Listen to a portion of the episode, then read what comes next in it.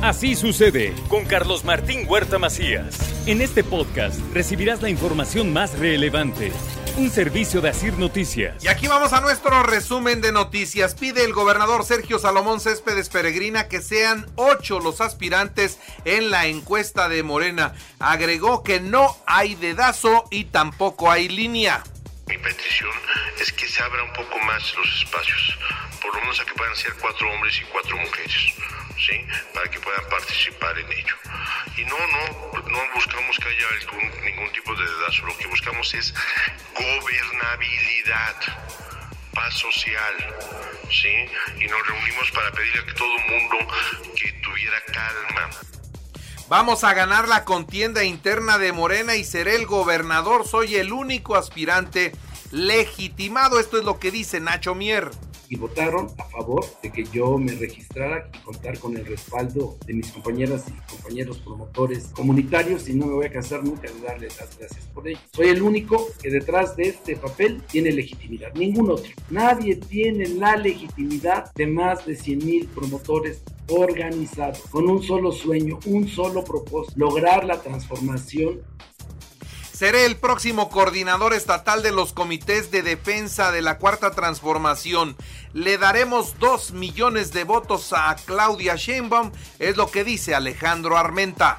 Queremos acompañar a la doctora Claudia Sheinbaum en equipo con todas y todos los liderazgos para lograr dos millones de votos el próximo año para ganar las elecciones. Nosotros sí podemos hablar. ¡Sí se puede! Claro que se puede. Desde la próxima coordinación estatal de la defensa de la cuarta transformación en total ya se registraron Julio Huerta, Alejandro Armenta, Nacho Mier, Olivia Salomón, Claudia Rivera, Lisette Sánchez, David Méndez, Rodrigo Abdala, José Antonio Martínez, Rosario Orozco Caballero y Melitón Lozano. Solo falta por registrarse Norma Layón.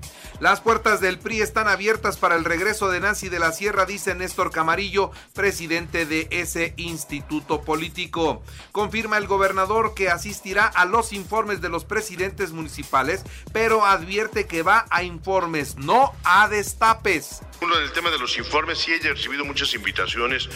Hago un llamado a todos los alcaldes y alcaldesas. Voy a tratar de asistir a todos, en los que más pueda. El gobierno del estado estará presente en todos, pero vamos a informes, ¿eh? no a destapes. No nos obliguen a contestar de otra forma ahí.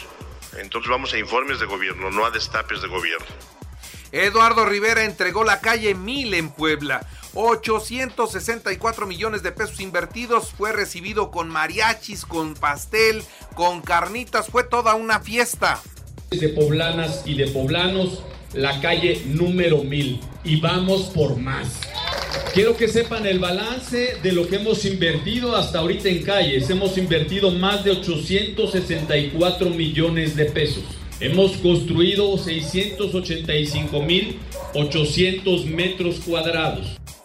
Ahora continúan con el mantenimiento del Zócalo de Puebla, los monumentos, los jardines y ayer ya comenzó el rescate de la fuente de San Miguel.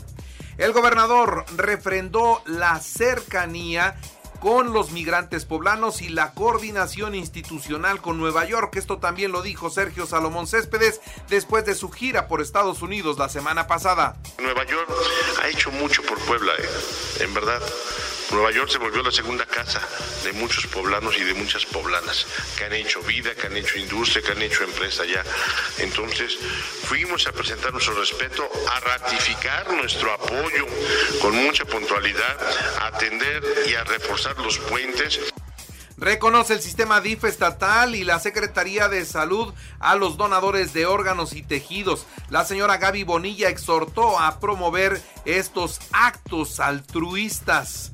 En otras noticias, se intensifican las labores de búsqueda de personas desaparecidas y habrá más apoyos para los familiares. Tenemos que seguir trabajando con mucha, mucha fuerza, respetando los esfuerzos de todas las organizaciones y reforzando nuestras acciones como Estado, con mucha claridad, con mucha transparencia, escuchando y que todas las experiencias abonen a que esto nos permita tener mayores y mejores resultados.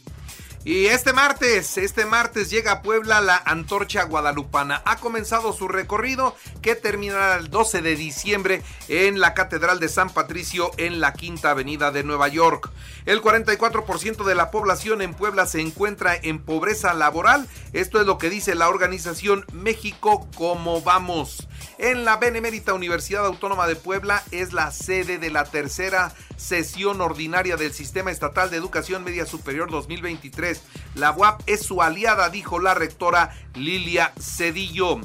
17 días después, 17 días después, los gemelos Luis y Francisco N., agresores de Ernesto Calderón, se entregaron. Fueron llevados al centro de justicia acompañados de papi. Ahí están y bueno, pues hoy será su audiencia en punto de las 3 de la tarde. Si hay perdón, hasta ahí habrá llegado toda la historia y disfrutarán de plena libertad. Las naranjitas temen que sus salarios y sus prestaciones estén financiando campañas políticas. Esto es lo que dijeron ayer en una manifestación. Para empezar, yo soy una persona pensionada y lo que estamos peleando yo también en este caso es la devolución de nuestros ahorros, 2006 el señor tiene todo ese dinero y la verdad no sabemos para qué lo esté utilizando. ¿A quién señalan? Al líder de su sindicato, él es al que acusan de todo esto. La Fiscalía de Puebla aseguró cinco camionetas robadas y autopartes durante unos cateos en la zona de Esperanza. Por cierto, también la, la Policía Municipal encontró a un bebé de 10 meses abandonado en un lote baldío de Guadalupe Hidalgo. Yendo a la información nacional e internacional con un fuerte dispositivo de seguridad, regresaron a Caro Quintero al penal del Altiplano. Él fue llevado a un hospital de Toluca para ser operado de la próstata. Siete jóvenes entre 14 y 18 años de edad fueron secuestrados en la comunidad de Malpaso, municipio de Villanueva, Zacatecas. Hombres armados se los llevaron, nada se sabe de ellos. El presidente de la República calificó de propaganda los videos que aparecen, eh, pues en donde aparecen presuntos integrantes del cártel de Sinaloa en la frontera de Comalapa, en Chiapas, donde los pobladores aplauden su llegada para liberarlos del flagelo que tienen eh, con el cártel Jalisco Nueva Generación. Dice, no es un asunto general, es un asunto muy delimitado a esa región y ya se mandó a la Guardia Nacional, dice el presidente. Lo que llama la atención es que en las calles puedan aparecer desfilando los delincuentes y que la gente los reconozca.